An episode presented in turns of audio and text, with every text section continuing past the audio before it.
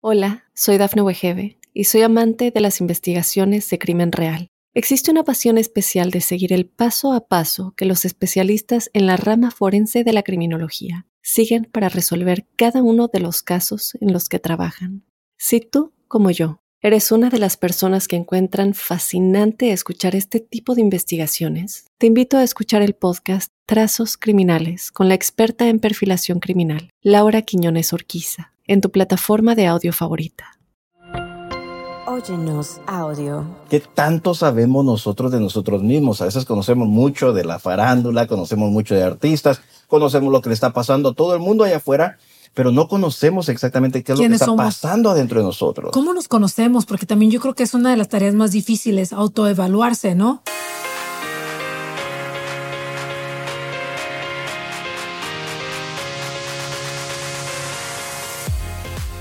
Mi gente hermosa, gracias por estar con nosotros una vez más en Sin Broncas con la Bronca. Y el día de hoy, la verdad es que vamos a hablar de un tema que mucha gente quisiera eh, saber más del tema, pero de repente por vergüenza o por porque simplemente no, no sabemos cómo decir tengo ansiedad, estoy ansiosa, es un problema o solamente es estrés y para eso tengo a un experto aquí conmigo, el doctor Arodi Martínez, obviamente psicólogo y experto en conducta humana. ¿Lo dije bien? Correcto, muy bien dicho. Bienvenido, gracias por estar con nosotros. Un placer, Bronca, de verdad que un placer estar aquí con todos. Gracias. La ansiedad es una enfermedad, se quita, no se quita, tenemos que vivir los que sufrimos de ansiedad toda la vida con esto? ¿Qué pasa con la gente ansiosa? Bueno, primeramente la ansiedad, claro, es un, es un trastorno definitivamente psicológico y nos va a afectar a todos. En realidad, todos necesitamos de cierta manera la ansiedad. No podemos vivir nosotros sin ansiedad. El problema es cuando la ansiedad empieza a arrebatarnos el control de nuestra vida. Cuando ya me limito yo de poder hacer algunas cosas en la vida. So, la ansiedad, de cierta manera, eh, de forma muy concreta y práctica, eh, podemos decir que la ansiedad es ese miedo a lo desconocido que miedo a lo desconocido. Hay muchos tipos de ansiedades, me imagino, ¿no? Hay ansiedad que es física, que uno siente físicamente el dolor y cuando uno va al doctor te dicen, pero no, mira, es que no tienes nada y tú dices, pero ¿cómo si me duele la rodilla? O sea, ¿cómo me dice que y vas y te haces exámenes y luego te pasan con el, con el especialista y nunca te encuentra nada? ¿Ese es un tipo de ansiedad? Sí, viene siendo la parte, digamos, asintomática y patológica. No son dos cosas completamente diferentes, pero que al final nuestra mente es tan poderosa que podemos llegar a crear o a inventarnos ciertas enfermedades y nosotros, como tú muy bien lo decías, podemos ir al doctor y decir, doctor, me duele aquí el corazón, me duele acá el pulmón, me duele el riñón, pero al final el doctor dice, basado en los resultados clínicos del laboratorio no tienes nada. Y es cuando entonces viene una referencia para poder buscar ayuda psicológica. Y definitivamente, eh, cuando viene a las enfermedades, tenemos que tener mucho cuidado, porque la gran mayoría de enfermedades que tenemos hoy en día son prácticamente psicosomáticas o patológicas. ¿Qué quiere decir que no estamos realmente enfermos? No, no lo estamos inventando, pues, en pocas palabras. Ok, yo pateé un poquito de, de, de, un poquito de zapata, por así decirlo. Y yo discuto con mi marido porque me dice, ¿ahora qué te duele? Le digo, voy al doctor y me dice, ¿ahora qué te duele? Le digo, pues tal cosa. Pero me duele. O sea, es que no me, usted está diciendo, se la están inventando. Yo no me lo invento. O sea, mi dolor de pecho existe, o el dolor de, el de cabeza existe, o el dolor de algo existe y es es tan doloroso que yo necesito ir con el doctor para que me diga, estás bien. Ahora, una vez que el doctor me dice, estás bien, se me desaparece el, el, dolor, se me desaparece el síntoma. Claro, y ahí confirmamos una vez más que mi mente es la que está trabajando en pro de hacerme creer algo que no existe. Por ejemplo, si yo percibo algún dolor dentro de mí, la gran pregunta no es por qué me está doliendo la rodilla, por qué me duele la mano, por qué me duele alguna parte de mi cuerpo. La gran pregunta es qué emoción es la que estoy atrapando que no la estoy dejando fluir. No sé, doctor. Eh, honestamente, hay, para eso está usted aquí. Usted es el que sabe, usted fue, fue a la escuela, yo no. Pero yo no, yo no creo mucho en esa gente que dice, ay, te duele el estómago, de seguro que traes un coraje atrapado. Ay, te duele esto, es porque, porque, puede que sí, puede que no. Ok, so otra vez, no podemos generalizar. Por supuesto, van a haber enfermedades que van a estar ahí ocasionadas por algún problema, definitivamente, pero hay una parte muy importante, que las emociones, nuestro ser, recordemos que científicamente nosotros podemos comprobar que somos energía, al final de cuentas. So, esta actividad neurológica que sucede en nuestro cerebro, es importante que nosotros le pongamos atención. Porque mira, hay cinco fundamentos muy importantes. Y de esto parte lo que es la conciencia. ¿Ok? So, dependiendo del nivel de conciencia que tengamos, se va a desarrollar una percepción. Esa percepción de nuestro mundo, tanto interno como externo, va a resultar que va a generar pensamientos. Ahora yo tengo este mundo inmenso de pensamientos, pero esos pensamientos van a generar qué? Sentimientos. Y de esos sentimientos ahora, del cómo yo me siento, es como yo voy a actuar. So, al final de cuentas, como psicólogo, yo te puedo decir una cosa. Mi enfoque no es el resultado del comportamiento de la persona como tal, la pregunta no es por qué usted se comporta la manera que se comporta, por qué usted se siente la manera que usted se siente, sino es mucho más allá, ir a la raíz, ir a ese nivel de conciencia. Ahora, la gran pregunta es, ¿de dónde nace la conciencia? ¿Qué es lo que genera mi conciencia? Y bueno. Y el grado en el que estoy tan elevada o tan baja oh, que le Exactamente. Y eso va a depender muchísimo de lo que son los eventos que nos pasan en la vida. Las vivencias. todo lo que son las experiencias vividas es lo que va a generar ese nivel de conciencia, como tú muy bien lo decías. Un nivel de conciencia elevado o muy degradado. Al final eso va a impactar muchísimo en el desarrollo del ser humano. Qué fuerte. Y yo tengo una pregunta muy importante porque a veces la gente dice, ay, como que está muy cool eh, eh, ponerse enfermedades o títulos, ¿sabes? Que yo sufro de OCD, ¿o cómo se llama eso? Sí, sí. OCD. ok, yo sufro de ansiedad y como que hasta para pertenecer a un cierto grupo ya dices para, para encajar. Cuando es algo, pues para las personas que lo han sufrido, pues es algo fuerte. ¿Cómo sabemos que necesitamos ayuda? Eh, profesional o simplemente es la ansiedad del día a diario, del estrés de los hijos, de que me peleé con el marido. ¿Dónde está esa línea tan delgada de saber si necesitamos ayuda? Sí, bueno, primeramente en sí cuando viene a lo que es la parte de la ansiedad, ¿verdad? Cuando la ansiedad empieza a robarme el control de todo lo que es mi rutina diaria. Cuando yo tengo miedo ya de salir a la calle, cuando yo tengo miedo de ponerme detrás del volante para manejar, donde tengo que pedirle a alguien para que me lleve al trabajo, donde yo le tengo miedo a la oscuridad, donde llega la noche y es hora de dormir y tengo miedo que me vaya a morir.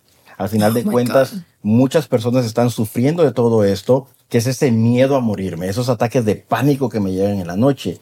Cuando yo empiezo a perder el control de mi sueño, en realidad entre paréntesis, abro este paréntesis para decir que muchas de las personas que nos están viendo y quizás están teniendo problemas de pánico, que le tienen miedo a la muerte, yo les digo una cosa, no es que ustedes le tengan miedo a la muerte, no es que le estén teniendo miedo a morirse, lo que tienen es miedo a vivir. Ese es el miedo más grande, no estamos viviendo la vida.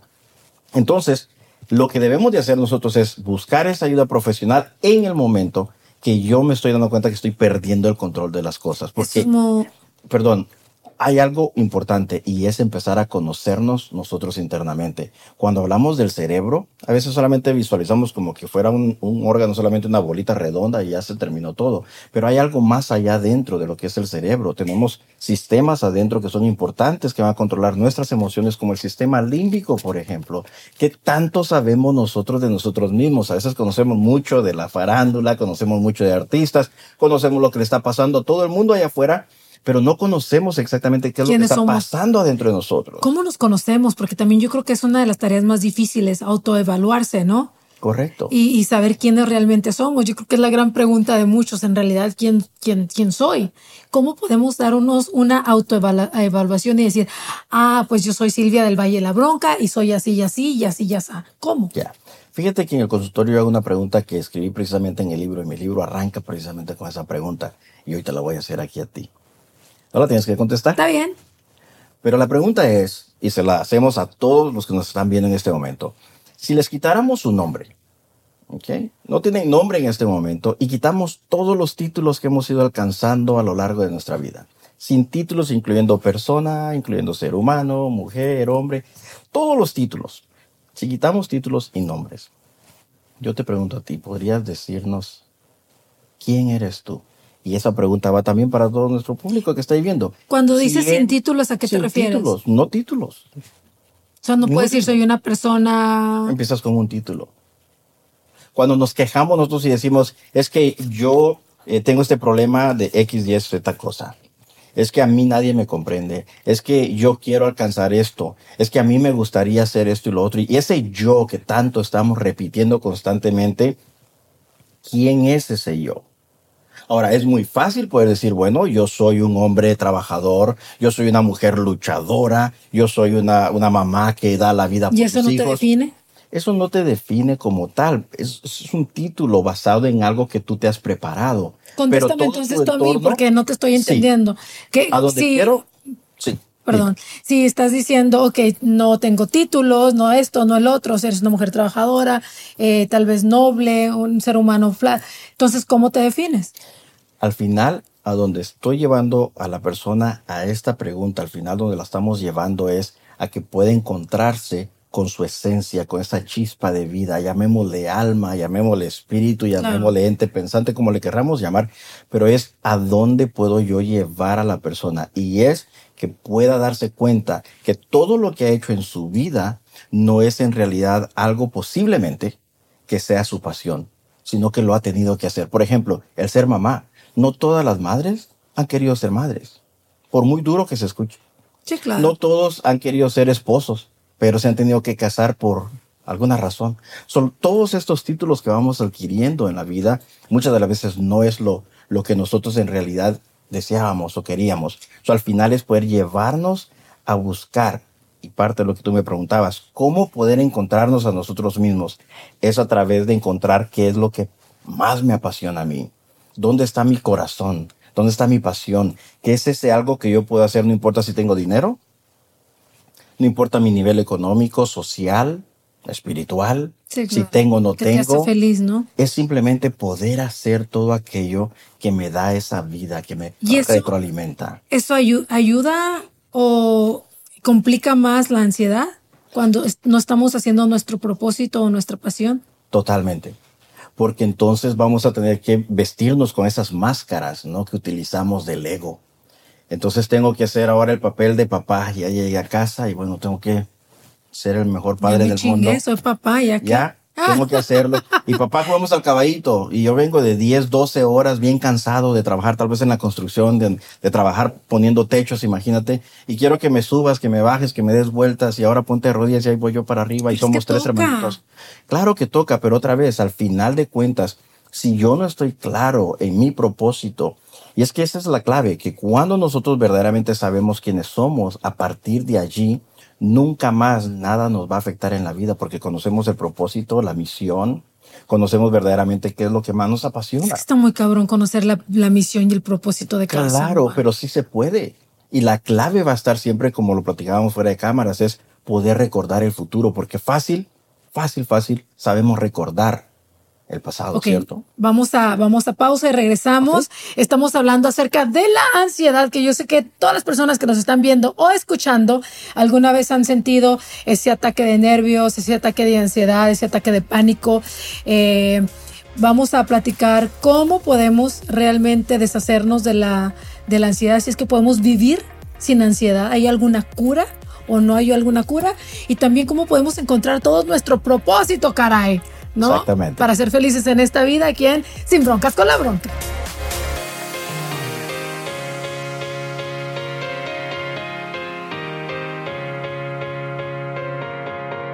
Hola, soy Dafne Wegebe y soy amante de las investigaciones de crimen real. Existe una pasión especial de seguir el paso a paso que los especialistas en la rama forense de la criminología siguen para resolver cada uno de los casos en los que trabajan. Si tú, como yo, eres una de las personas que encuentran fascinante escuchar este tipo de investigaciones, te invito a escuchar el podcast Trazos Criminales con la experta en perfilación criminal, Laura Quiñones Orquiza, en tu plataforma de audio favorita.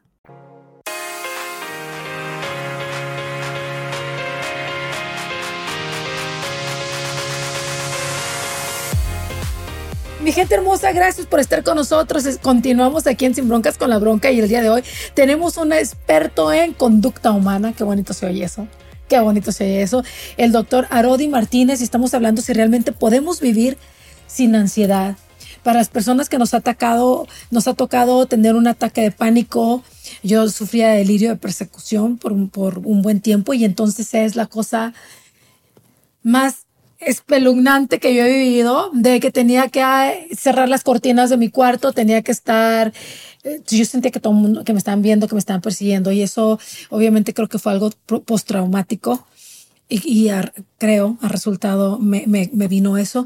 Y yo, yo, yo siempre pienso en las personas que, que padecemos ansiedad. ¿Se puede vivir realmente sin ansiedad? ¿Hay alguna cura para esto? Ya el, el cuerpo está, el cerebro está tan acostumbrado que siempre regresa a ese lugar. Muchas de las veces pensamos que no se puede controlar la ansiedad. ¿okay? Sin embargo, hay formas de poder manejar lo que es la ansiedad. Como decía en el segmento anterior, la ansiedad es algo necesario, como el estrés es necesario. Debido a ello, es que yo me puedo levantar para poder ir a trabajar y hacer lo que más me gusta y me apasiona. So, en este sentido, entonces, lo que viene siendo la ansiedad, uno de los precursores o precursores más importantes de la ansiedad va a ser el estrés. ¿Ok? Tenemos que tener mucho cuidado en cómo aprender a controlar el estrés. A ver, doctor, ya que lo tengo aquí de buenas y de modo, cómo jodidos controlamos el estrés. Sobre todo en un país, aquí en Estados Unidos, donde la gente a veces trabaja dos trabajos, tiene esposa, pero es que si no me alcanza para la renta, pero es que el niño ya se enfermó, pero es que todo esto ocasiona el estrés. ¿Cómo evitarlo o cómo bajarlo? Te voy a platicar de una estrategia y una terapia muy práctica que es mindfulness. Yo, yo sé de que muchos ahí en casa ya han escuchado este término de mindfulness o contemplación plena. ¿Qué significa esto? ¿Cómo lo puedo hacer? Bueno, simple y sencillamente es poder estar en el momento, en el aquí y en el ahora. La ansiedad típicamente que es, es moverme, vivir en el futuro. Estoy adelante, no estoy enfocado en este momento. Y a lo largo de mi jornada, por muy larga que sea, si yo tan solo pudiese apartar 20 minutos al día para poder practicar mindfulness correctamente, 20 minutos, si lo hago correctamente, sabes tú que puedes llegar a alcanzar el estado REM, del sueño que equivaldría a cuatro horas de un sueño profundo. 20 minutos. Cuando dice mindfulness, Doc, ¿eso quiere decir meditar? Puede ser meditar, pero más allá de todo lo que es la parte de meditar, muchas veces pensamos equivocamente que meditar es poner la mente en blanco. Y no se trata de eso, se trata de que yo pueda estar consciente de que Chihuahua, como decimos por ahí, caramba, por 20 años en este país que he estado aquí en Estados Unidos, en ese corre, corre, corre, siempre he pagado la renta, he tenido para poderle dar a mis hijos, poder sacar todo adelante. Muy seguramente entonces lo puedo hacer por los siguientes 20 años. Eso es empezar a tener control de las cosas. El estar seguro de, una vez más, de que todo va a estar bien. De que todo va a estar bien. Hay cosas que nosotros muchas de las veces nos enfocamos y nos afanamos tanto, ¿cómo le voy a hacer para pagar la renta? Pero ¿cuánto tiempo? Yo te pregunto, ¿cuánto tiempo tienes tú pagando la renta aquí en Estados Unidos, por ejemplo, o donde quiera que tú nos estés viendo? ¿Cuánto tiempo tienes pagándola? Que siempre la has pagado. Yo siempre digo algo que a mí me calma, doctor, que si Dios me trajo, soy muy creyente, si Dios me trajo hasta aquí, hasta donde estoy, no me va a dejar aquí tirada. Me, vamos a continuar en el camino, ¿no? Entonces eso como que me calma y digo, si he podido con todo aquello, también voy a poder con lo que viene. Y eso como que me tiene, un, me da un poquito de calma. Yo creo que cada quien debe de buscar su manera de, de autocalmarse, por así decirlo. Sí, muchas personas a veces no comprenden que el cerebro todo lo que está buscando es esa paz, es esa calma, pero al cerebro no le importa cómo. Y es ahí donde nosotros tenemos que tener cuidado. ¿Por qué? Porque el alcohol se va a hacer presente, drogas se van a hacer presentes, medicamentos se van a hacer presentes. Él todo lo que quiere es conocer ese placer conocido clínicamente como la dopamina. Si yo puedo hacer que mi cerebro segregue dopamina, eso va a ayudar a disminuir el cortisol y a disminuir la noradrenalina, que viene siendo el estrés y esa tensión muscular, que al final nos produce esa fatiga, donde nos sentimos muy pocos o faltos de energía. So, ¿Qué es lo que yo quiero? Es enfocarme verdaderamente. Si yo digo, por ejemplo, mi nombre, empezando por ahí, ¿quién soy yo? Agrego mi nombre. ¿Quién es esa persona como tal? Llamémosle Juan, Pedro, María, Juana. ¿Quién es Juana? ¿Qué es lo que le apasiona? Poder ver qué es lo que hemos hecho nosotros en la vida de otras personas. Las personas que hemos conocido nosotros, ¿qué ha sido de la vida de ellos después de que los conocimos? ¿Están mejores? ¿Están peores? Poder darnos cuenta por qué razón las personas nos buscan. ¿Por qué se acercan contigo? ¿Qué es lo que buscan esas personas? Y darme cuenta que en realidad sí estoy impactando la vida de otras personas pero es importante una vez más que nosotros podamos practicar la conciencia plena de decir, estoy agradecido, la mejor herramienta para poder vencer la ansiedad es ser agradecidos, practicar la gratitud.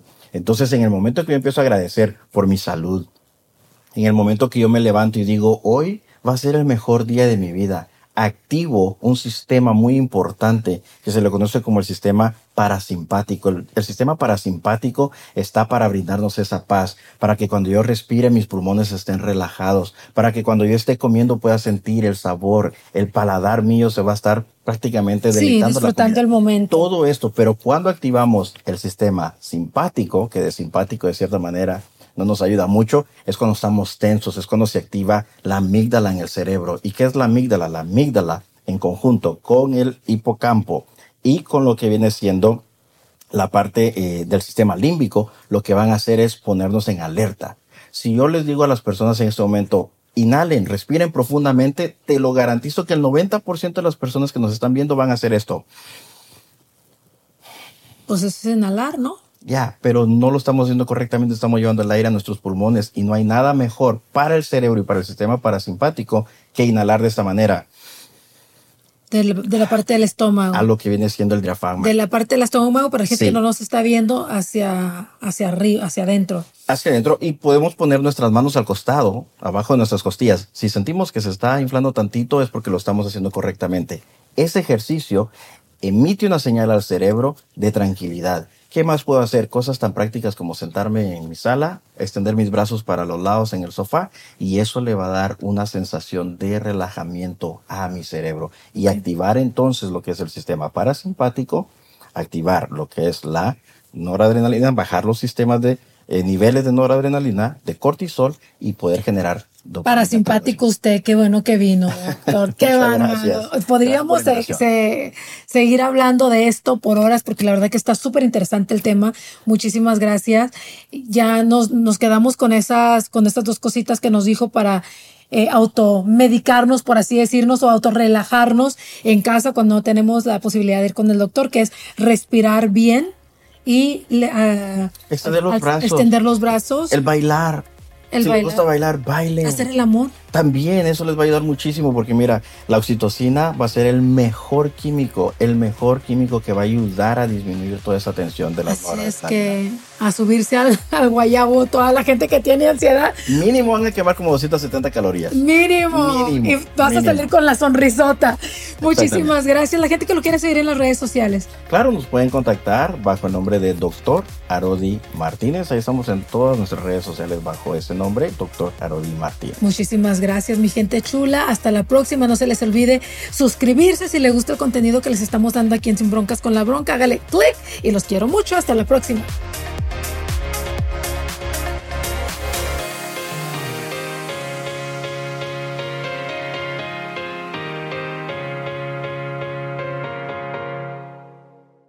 Hola, soy Dafne Wegebe y soy amante de las investigaciones de crimen real. Existe una pasión especial de seguir el paso a paso que los especialistas en la rama forense de la criminología siguen para resolver cada uno de los casos en los que trabajan. Si tú, como yo, eres una de las personas que encuentran fascinante escuchar este tipo de investigaciones, te invito a escuchar el podcast Trazos Criminales con la experta en perfilación criminal, Laura Quiñones Orquiza, en tu plataforma de audio favorita.